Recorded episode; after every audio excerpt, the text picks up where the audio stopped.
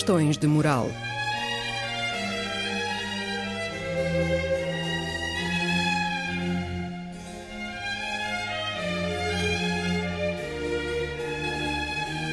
Escrito e apresentado por Joel Costa.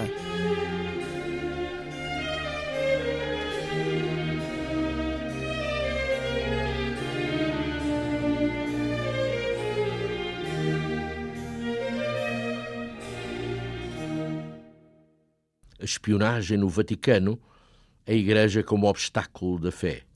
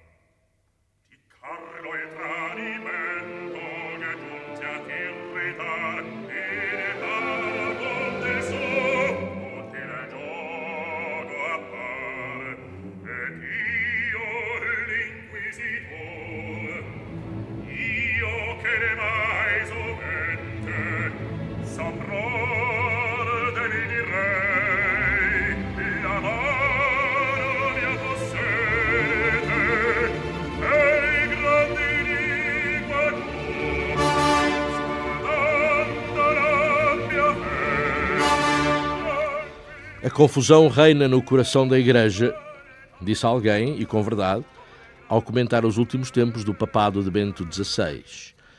E o escândalo da pedofilia foi, terá sido, uma espécie de pontapé de saída na sucessão dos infortúnios. Sim, porque esse problema vinha muito de trás e sempre tinha sido desvalorizado pelas autoridades eclesiásticas.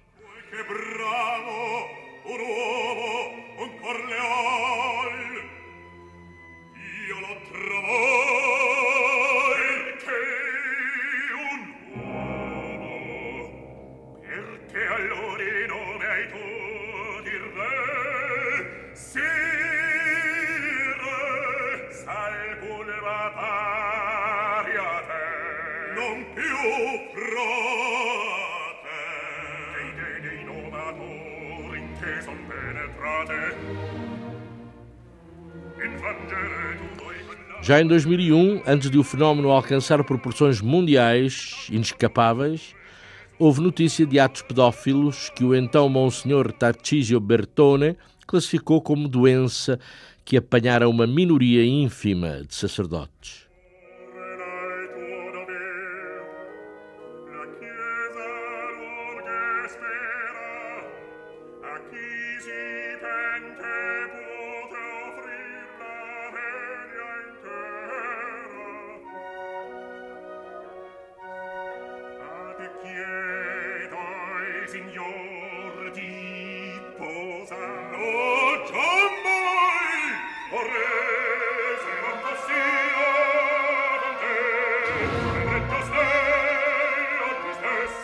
Vieram depois, e também com culpas no cartório dos ilícitos sexuais, os Legionários de Cristo, organização católica pouco menos que fundamentalista, fundada por um certo Marcial Maciel, logo pelo nome se via que dali não podia vir nada de bom, a quem Bento XVI definia como falso profeta de vida imoral, aventureira e distorcida.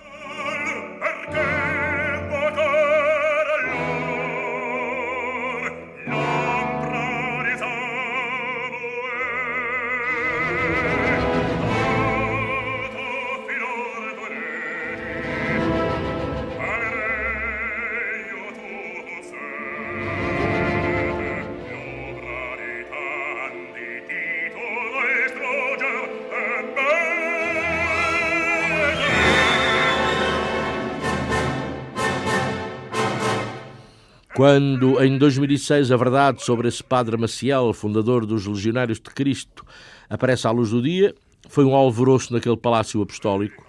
O homem era um valdevinos. O homem vivia várias vidas paralelas, tinha filhos de uma data de mulheres, era culpado de diversos tipos de abuso sexual e psicológico. Suspenso a divinis, vai morrer a Miami. Estranho sítio para um padre unha com carne com a Santa Sé ir morrer.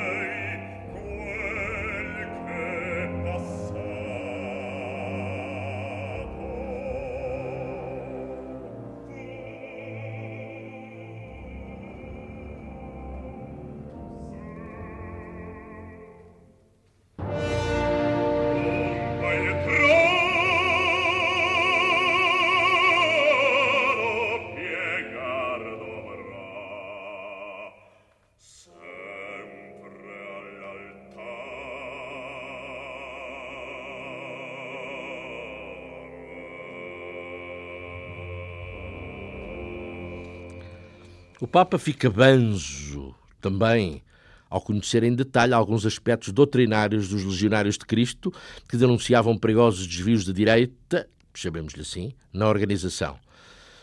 Havia o receio de que o revisionismo pós-conciliar levasse a uma ruptura com a tradição e que a ânsia de renovação e de reformismo cedesse às tendências sempre ameaçadoras no sentido do afrouxamento dos rigores e da secularização da Igreja.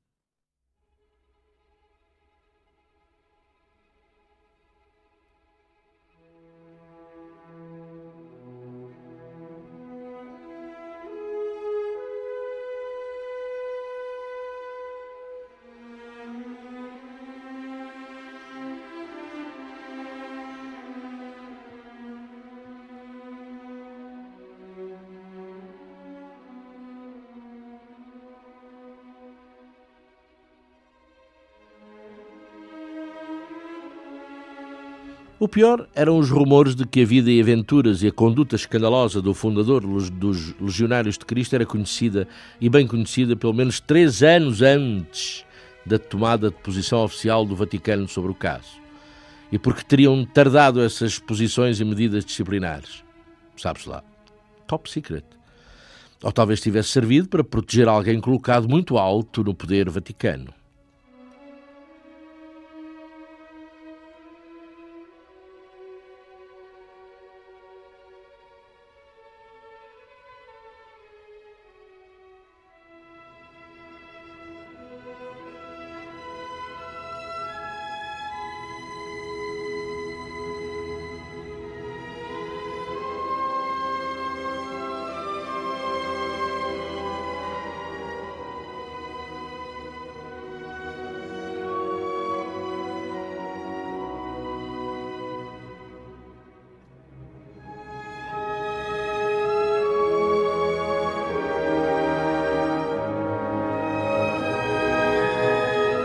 O problema dos seguidores de Monsenhor Lefebvre em Águas de Bacalhau durante muito tempo esperou pelo pontificado de Bento XVI para reaparecer à superfície dos acontecimentos vaticanos.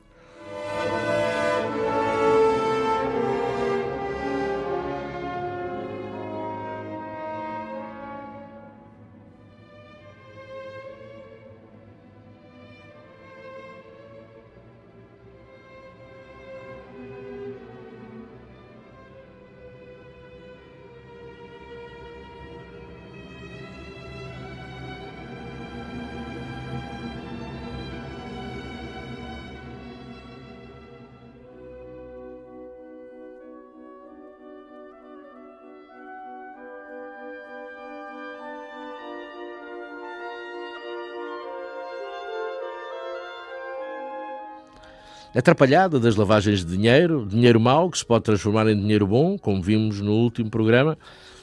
Essa atrapalhada a apontar baterias sobre o banco do Papa, mais essa. Mais a questão do grupo de padres e monsenhores reunidos em volta de um gentiluomo de sua santità, chamado Angelo Balducci, e todos eles metidos em negociatas cinzentas na construção civil.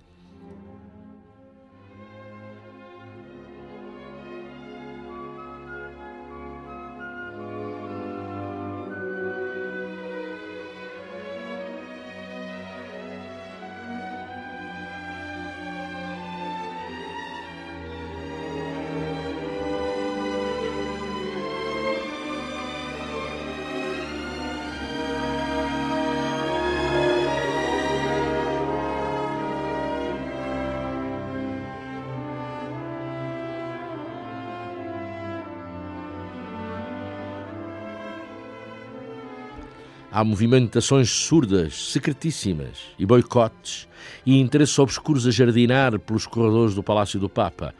As cartas anónimas são o pão nosso de cada dia nos gabinetes, inclusive com ameaças de morte ao secretário de Estado, além dos ameaços de denúncias de vícios sacerdotais utilizados como chantagem.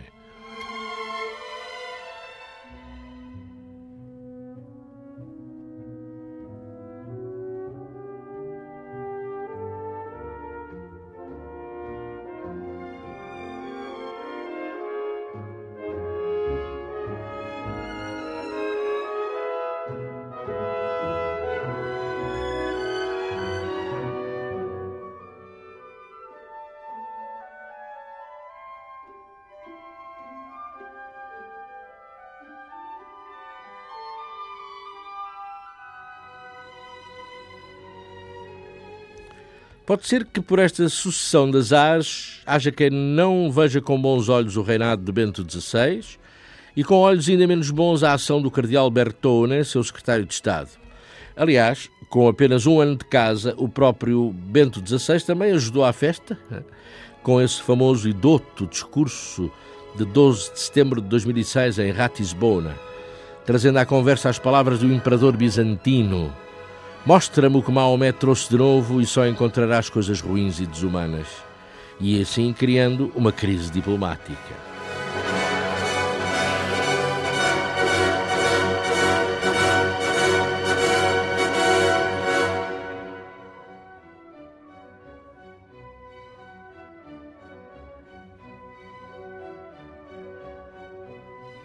Mas Josef Ratzinger sabia no que se ia meter posto que, 30 anos antes, sem lhe passar pela cabeça para o que estava guardado, proferira estas sapientíssimas palavras.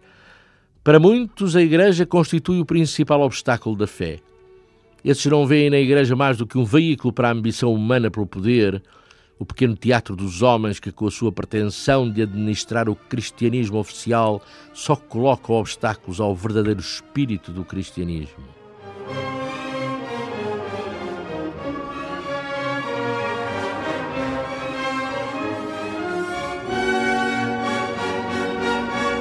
Mas, claro, eu acho que não é só entre os altos poderes da Igreja que anda tudo louco.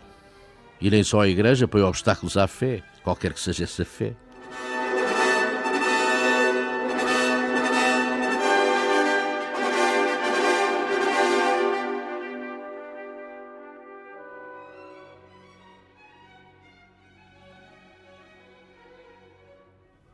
Se formos a ver bem, até as sensatas e racionalíssimas sumidades economistas que temos sofrido na pele, temos sofrido na pele nos últimos anos, não sabem bem o que andam a fazer e só depois de forçarem a austeridade económica às populações é que percebem os prejuízos que causam às pessoas e à própria economia, aquilo que qualquer analfabeto percebe. Quem não tem emprego não tem dinheiro, quem não tem dinheiro não tem vícios, quem não tem dinheiro não consome, não paga impostos, e o Estado fica a perder e as empresas vão à falência e o desemprego torna-se um flagelo universal, uma pescadinha de rabo na boca, é por todo o mundo. E depois de defenderem a austeridade rigorosa e finalmente perceberem o mal que fizeram, essas luminárias vieram a público, a correr, dar entrevistas recomendando que austeridade só não chegava, era preciso atender ao crescimento económico.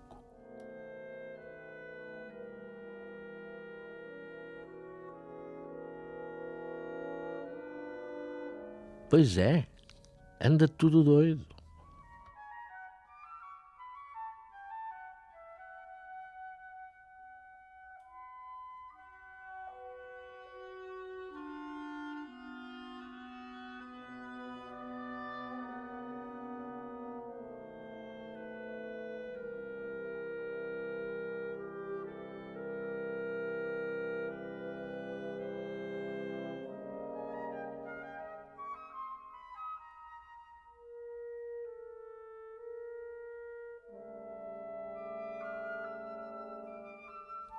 E, todavia, no interior do Vaticano, muitos continuam a respeitar Bento XVI como um pastor revolucionário que trabalha a pensar no futuro da Igreja. E, fosse por isso, um grupo de importantes cardeais resolveu ir entender-se com o seu pastor revolucionário a respeito da personalidade que tantos consideravam central em todas as hesitações e secretas enormidades que afetavam seriamente a credibilidade da Igreja de Roma. É. Os importantes cardeais foram ter com ele e foi em abril de 2009, no Palácio de Verão de Castel Gandolfo.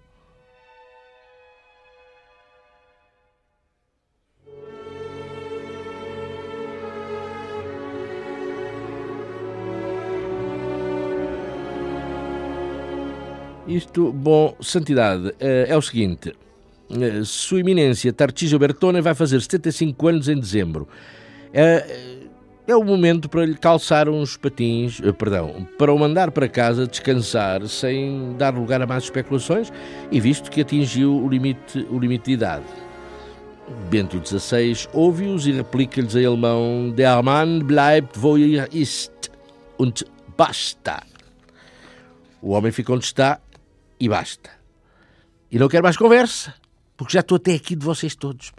Vamos lá, mas é voltar para o trabalho, vá. Vá, rapaziada, andor daqui.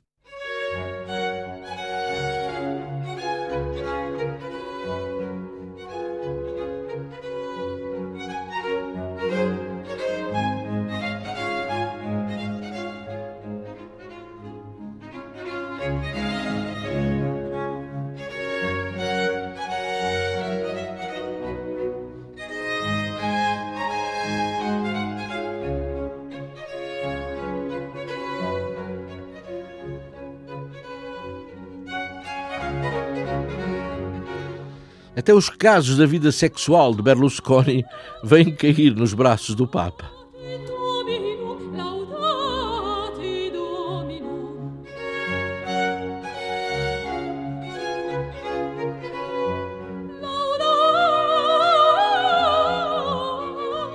É verdade.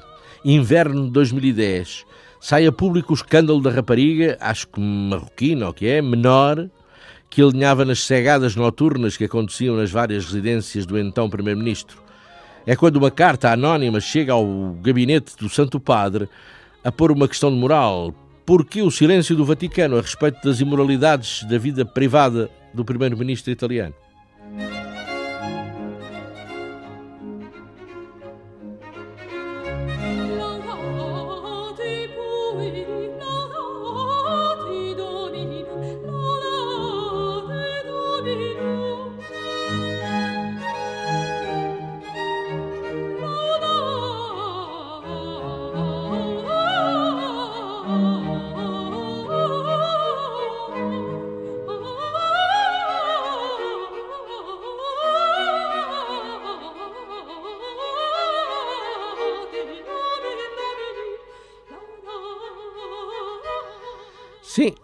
Silêncio do Vaticano a respeito das, das orgias sexuais do chefe do governo estava a dividir a Igreja. Uns a favor, outros. Não, não era nada disso. A dividir no sentido de, quem, de haver quem achasse que a Igreja deveria manter-se à distância das notícias mais sórdidas, havendo, por outro lado, quem exigisse a tomada de uma posição pública condenatória.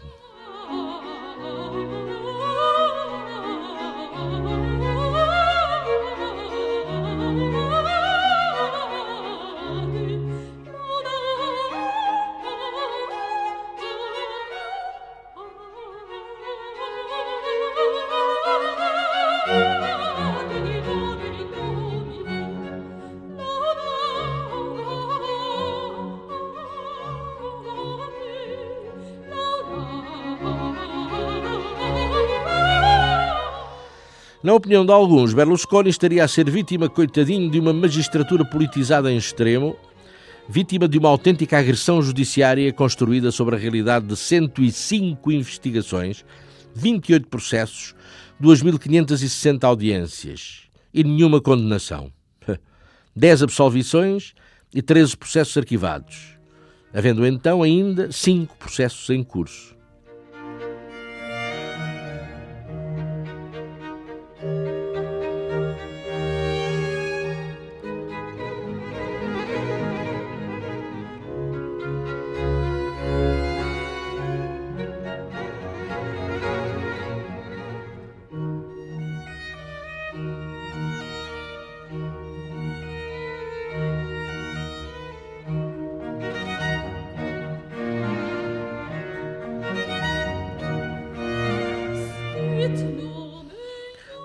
Da sindicância à vida de Berlusconi estaria a privá-lo do exercício normal da cidadania, das garantias constitucionais a que tinha direito. Por todo um ano, a Procuradoria de Milão colocara todas as visitas das residências privadas de Berlusconi sob escuta e vigilância eletrónica, de onde resulta uma perseguição ostensiva e ilegal ao homem, ao cidadão.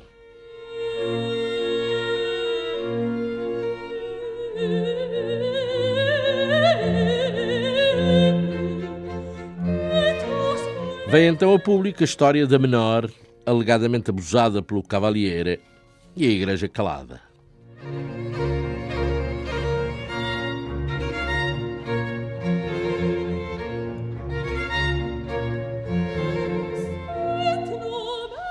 Sim, pois a imprensa católica piou, o Avvenire, a família cristiana, mas oficialmente népia. O eixo político vaticano, o governo de Itália, abana, mas não cai.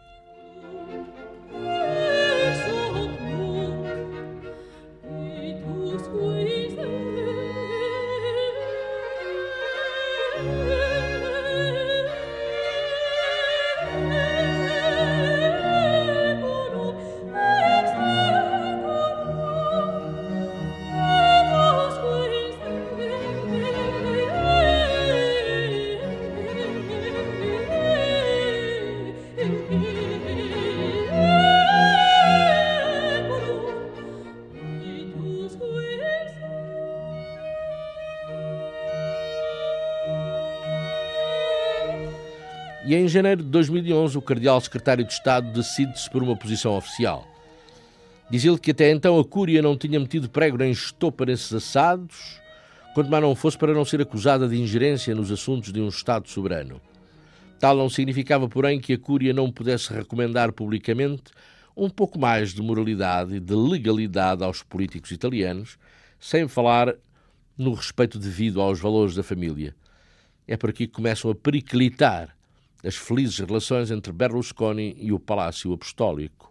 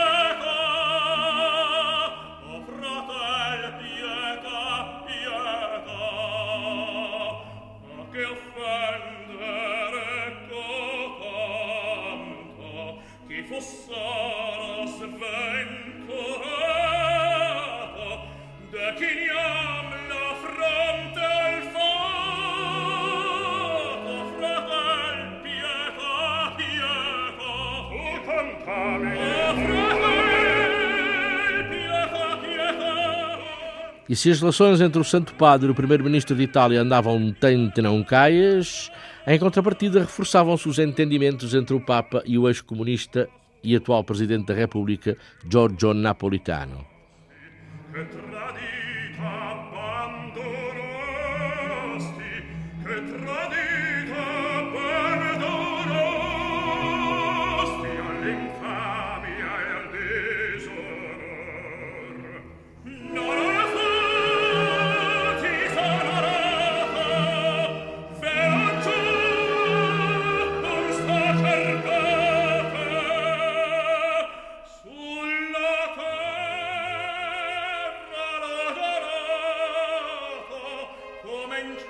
Grande azáfama em São Pedro na preparação de um elenco de assuntos a debater no aprazado encontro de Sua Santidade com o Presidente da República.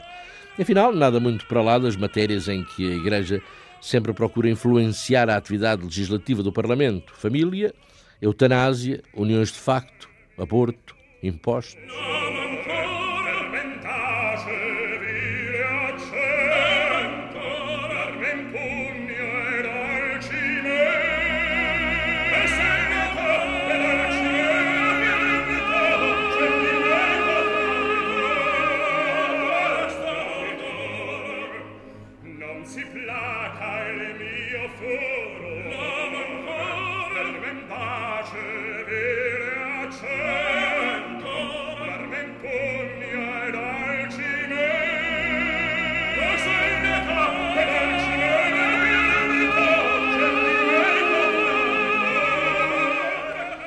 O que se passou no encontro entre o Papa e o Presidente foi um segredo oficialmente guardado a sete chaves, a não ser que se tratou de um jantar privado no Vaticano entre Bento XVI e o casal napolitano, no dia 19 de janeiro de 2009. De acordo com a fonte secreta que forneceu o jornalista Nuzzi, falou-se de diferentes modalidades tributárias possíveis de aplicar às famílias conforme os respectivos rendimentos, dos possíveis incentivos à natalidade, e de um ponto caro ao Papa. Era muito conveniente evitar equiparações, fossem elas legislativas ou administrativas, entre famílias baseadas no matrimónio e as outras, as que decorrem das chamadas uniões de facto. e sem que o Papa escondesse o seu desgosto por ver no governo de Berlusconi dois ministros em situação conjugal dita de união de facto.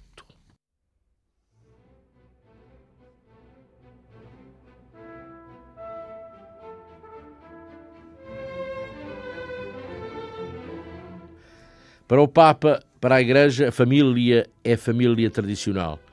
E o único tipo aceitável de família é o que se funda no matrimónio.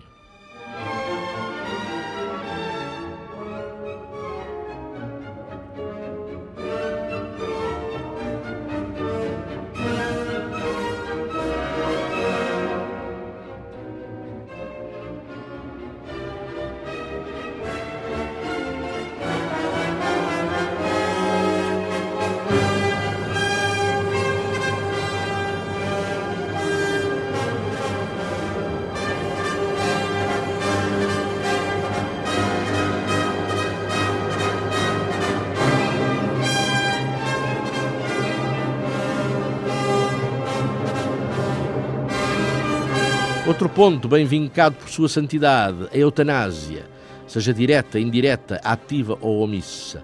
O direito à vida é inalienável para toda a pessoa humana.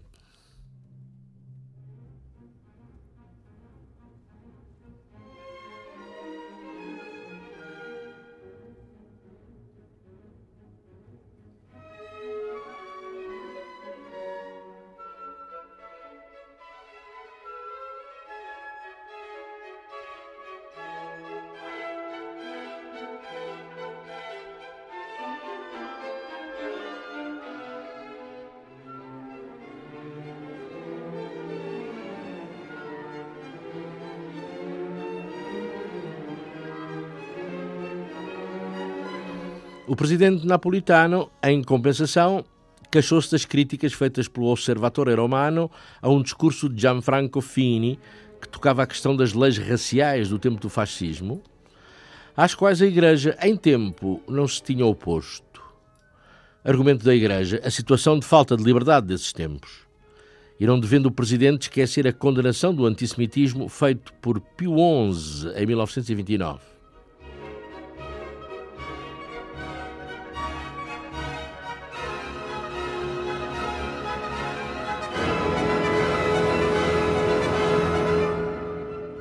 Por falar em antissemitismo, episódios estranhos, incompreensíveis. Richard Williamson, feito bispo fora da graça vaticana, por iniciativa do, e do cismático Monsenhor Lefebvre, é excomungado pelo Papa.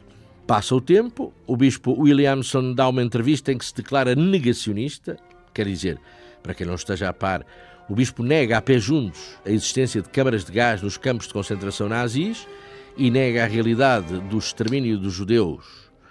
Uh, resultado, o Papa levanta-lhe a excomunhão e ele, marginal que era, passa a ser bispo como os outros e depois de tomar uma posição política tão incorreta. Porquê? Não sei.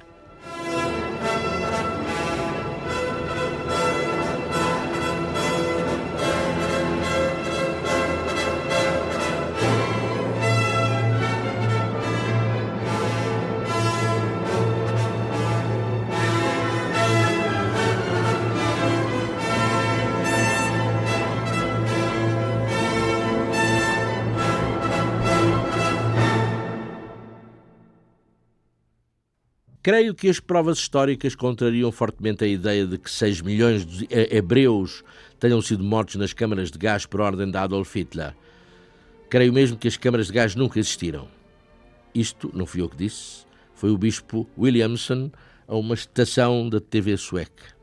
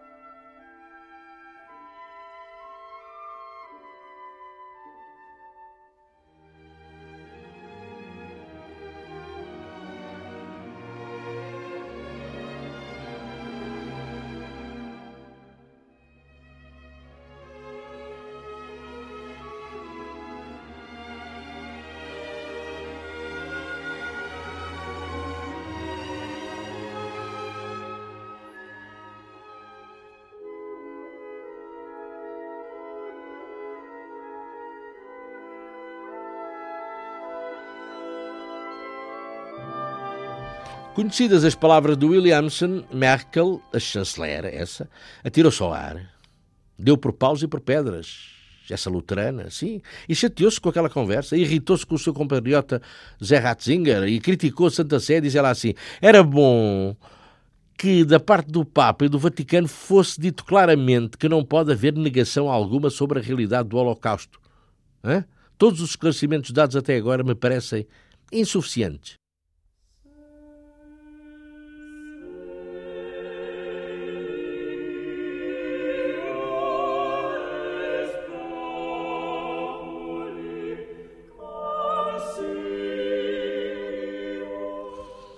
Ingerência de Merkel nos assuntos da Igreja, retorquiu Bento XVI. E o que é que esse meu núncio apostólico anda a fazer em Berlim, que não protesta oficialmente e vigorosamente e não faz essa mulher luterana engolir o que disse cá, cá do pessoal?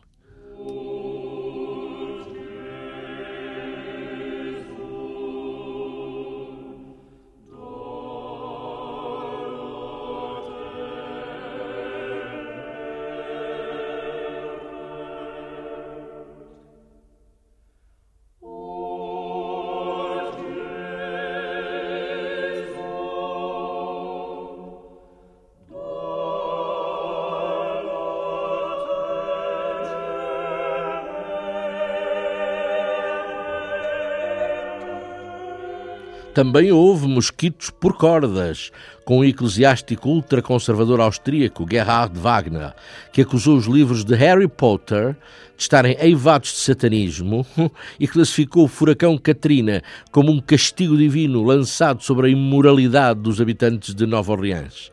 Na sequência, foi nomeado bispo de Linz e só foi obrigado a renunciar à custa dos protestos calorosos da comunidade católica da Áustria. Não se pode ser politicamente incorreto, nem que seja verdade. O que não era o caso, é claro. É o pecado mais grave da atualidade, a incorreção política. E os bispos deviam sabê-lo.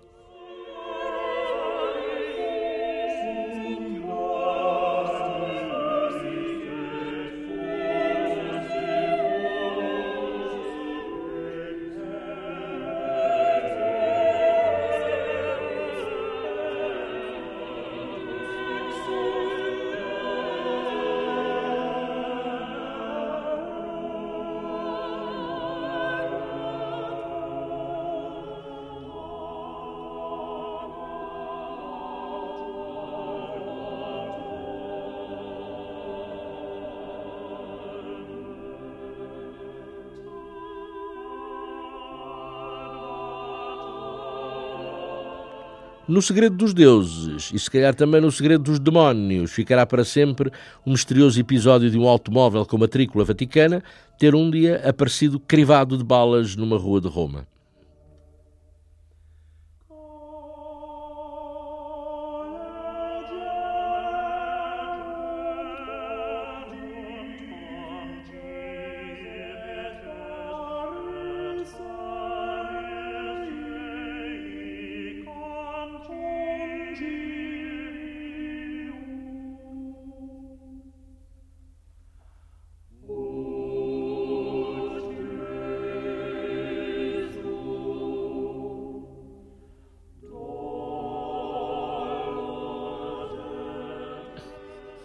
Relatório dos Serviços Secretos Vaticanos, facultado a Gianluigi Ginuzzi, reporta.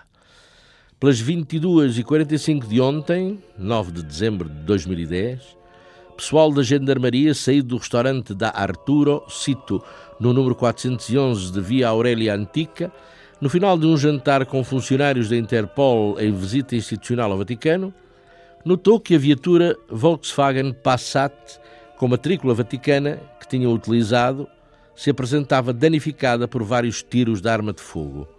No chão, junto da viatura, foram recolhidas algumas cápsulas sem ter sido referenciada qualquer bala.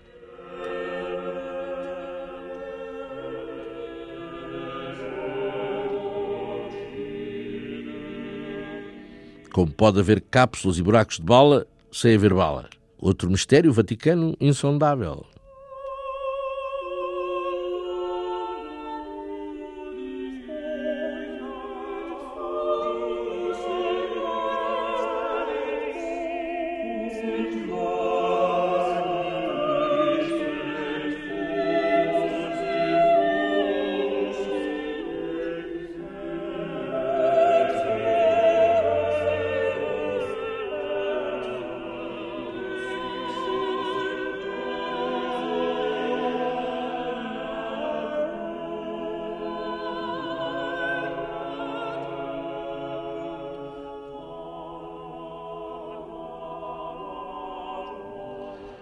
Carro estava estacionado em frente do referido restaurante e sem atravancar o trânsito de peões. Algumas pessoas foram ouvidas pelos carabinieri, mas nenhuma forneceu qualquer indício útil à investigação. Só um cliente ouviu um distante rumor de disparos, julgando tratar-se de fogo de artifício. As imagens gravadas pelas câmaras instaladas à entrada do restaurante também não ajudaram em nada.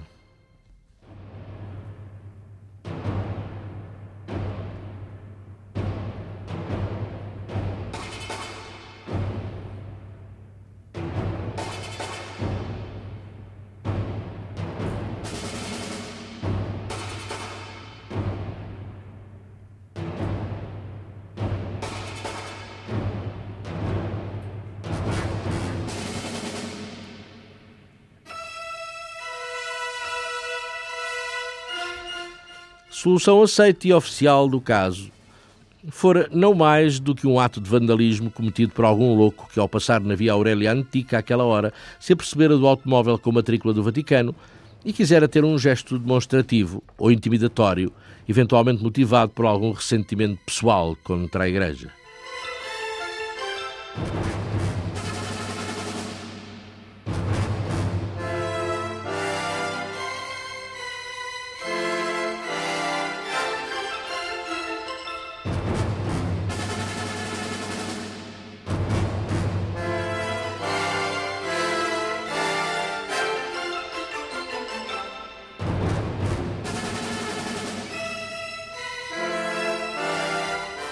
Nem sempre as fronteiras entre o que é a Itália e o que é o Estado do Vaticano são escrupulosamente respeitadas pelo mesmo Estado do Vaticano. E já agora, que os assuntos secretos de Estado parece que estão em moda, ou estiveram, olha, na primavera passada estiveram, isto tem a ver com a ação dos serviços secretos, mas os do Vaticano, que oficialmente, oficialmente nem existem, mas que os peritos do assunto consideram dos melhores do mundo.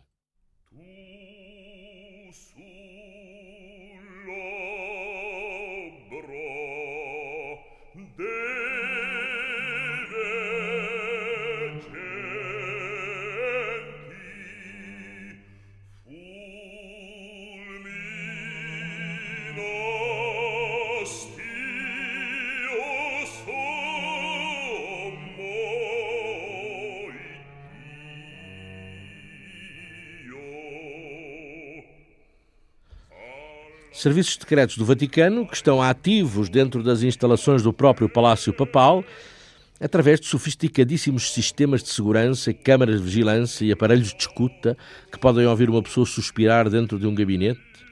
Sistemas esses, é interessante notar, eh, fornecidos por Israel.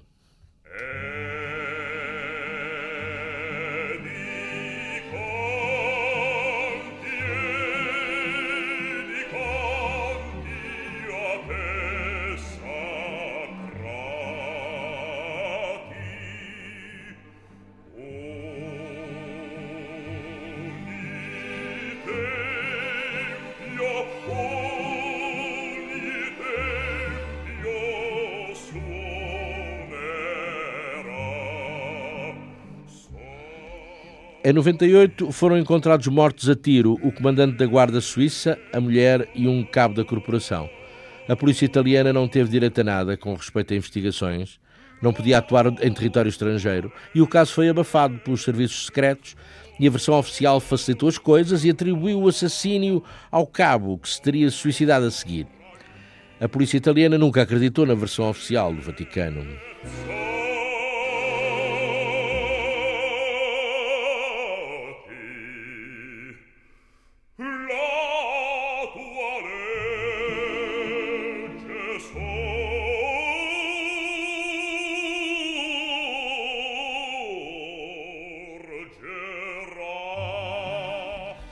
Mas há notícia de homens da secreta papal a atuar mesmo no coração de Roma, e sabe-se que em 96 os serviços secretos vaticanos passaram uma busca à casa romana de um eclesiástico e ninguém sabe com que autorização superior.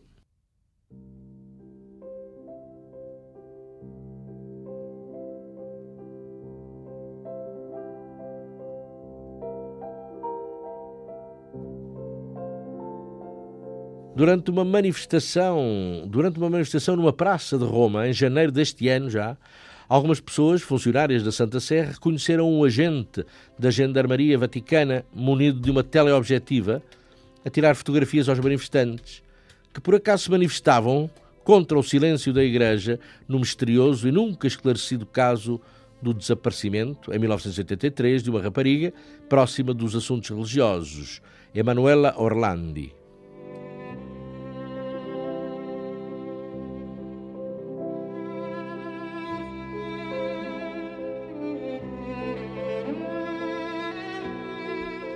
O agente até foi identificado como sendo um tal Francesco Minafra. O que nunca se chegou ainda a saber foi quem o encarregou da missão e para que fim serviram as chapas que bateu na manifestação. Top secret.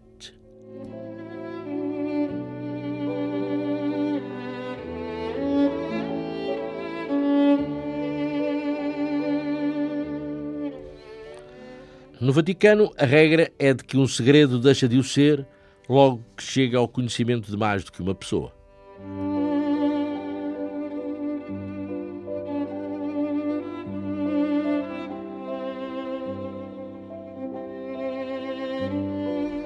E que dizer das escutas e perseguição feitas pelos agentes secretos do Papa no burguesíssimo bairro romano dos Sparioli, às 10 da manhã do dia 21 de abril de 2008, nas imediações da casa de um engenheiro diretor dos serviços técnicos do próprio Vaticano.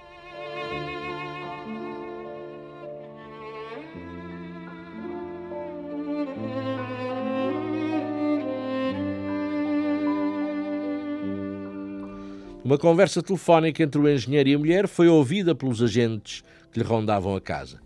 O engenheiro avisava a mulher da visita de um canalizador para arranjar uma sanita, o que levantou suspeitas aos peões. O canalizador seria mesmo canalizador?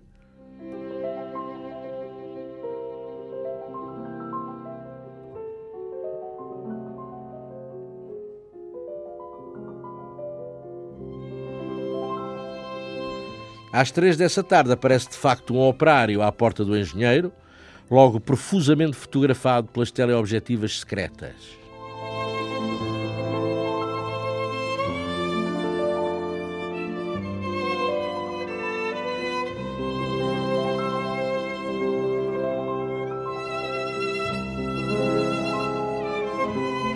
O homem, o homem faz o seu trabalho, ou outro trabalho qualquer, sei lá, sabe-se lá, e sai de casa do engenheiro. Os agentes cuidam que o homem se irá meter num carro, no seu carro, trabalho, e estão prontos para lhe tomar nota da matrícula. Qual não é o espanto dos secretas quando veem que o homem vierá a pé?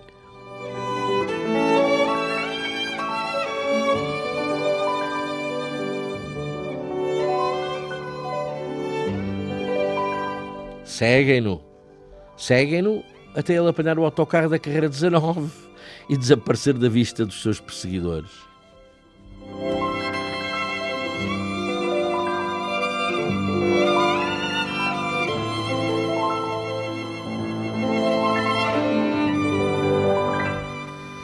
Quem autoriza os serviços secretos do Vaticano a perseguir cidadãos italianos em território italiano? Não se sabe.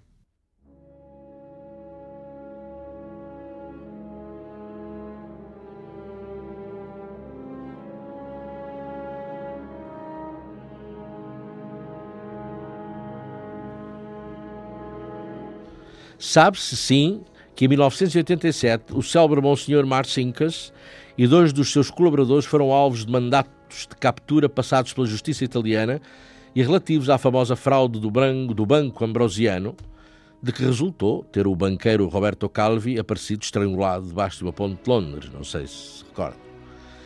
Bom, sabendo-se alvo de um mandato de captura pelas autoridades italianas, Monsenhor Marcinkas e os seus homens nunca mais puseram o pé fora dos muros do Vaticano.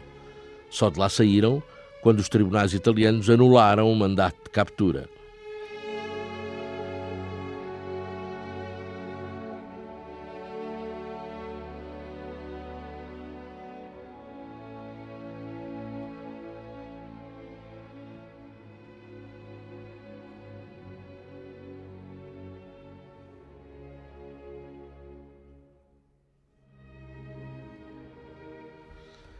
e um caso de veras patusco.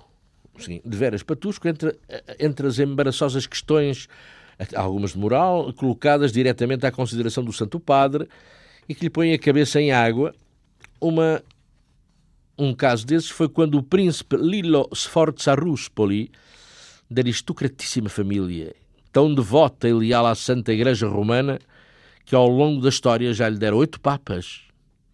Foi o caso quando o príncipe Lilo resolveu doar à igreja uma muito velha bandeira que havia lá por casa.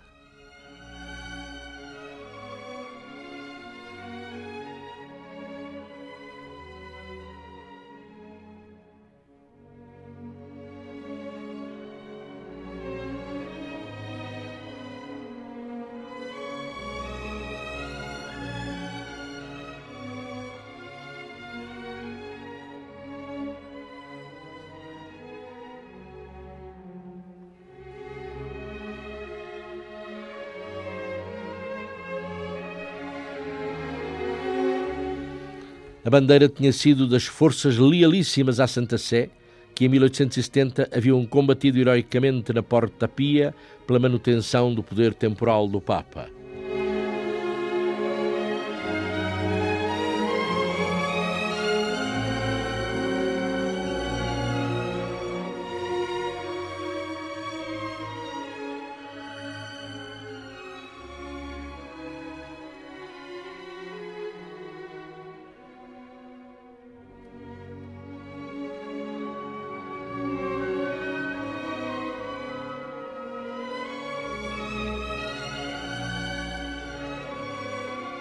Cento e quarenta e um anos antes, aquela bandeira tremolara ao vento sobre as muralhas aurelianas, sobranceira ao fogo dos canhões saboianos, no dia 20 de setembro de 1870, que marca o fim dos Estados Pontifícios. Logo, o valor simbólico da bandeira era indiscutível. Mas a aceitação dela pelo Vaticano poderia sugerir, aos mal-intencionados, implicações políticas incómodas.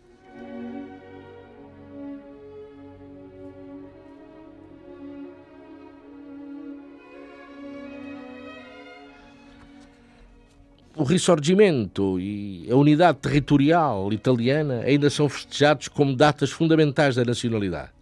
Ah, isto é, aceitar a bandeira era comemorar outra Itália. O símbolo podia ser interpretado simbolicamente como ambição oculta de Bento XVI de restaurar o poder temporal sobre os antigos territórios da Igreja. E Bento XVI estava atento às simbologias, ainda mais atento ao tal mito da transparência nos negócios da Igreja, não é? A mulher de César, etc.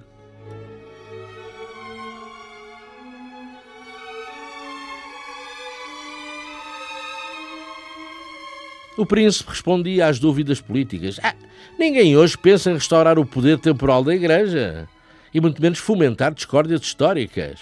Do que estou certo é de que a autêntica unidade da pátria italiana se obtém pela verdade histórica.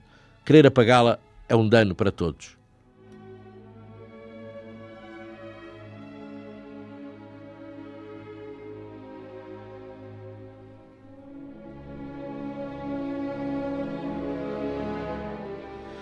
Ora, o príncipe estava a cair da tripeça e não tinha a certeza de que os seus herdeiros respeitassem as memórias históricas e as suas derradeiras vontades. E quando ele fechasse os olhos, não, não usassem a bandeira como panos da casa.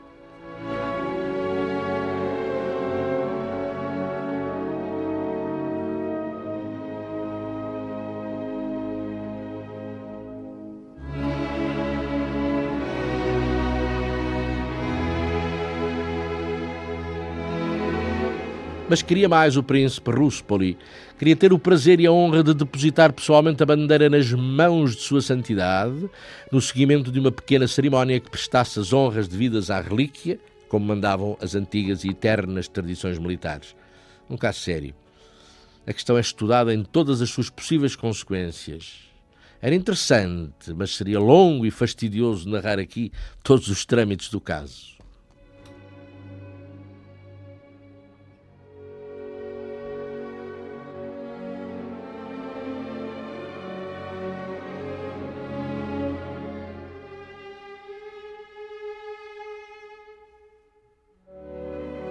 Mas enfim, a coisa fez-se. Pois, fez-se a vontade do, do velho príncipe, o velho príncipe fidelíssimo ao Papa, E para evitar mal-entendidos, uh, convidaram-se também, enfim, membros do governo italiano, membros do governo italiano para assistir à, à tal cerimónia.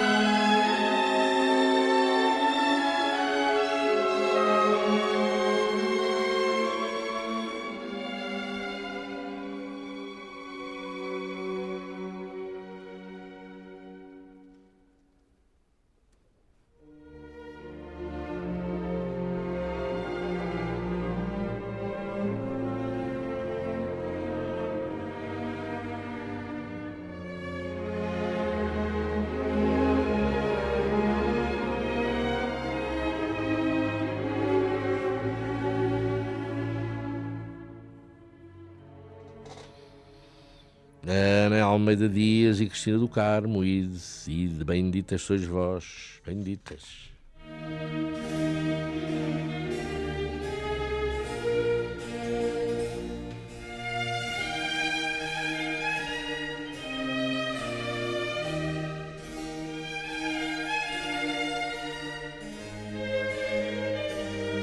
Questões de moral.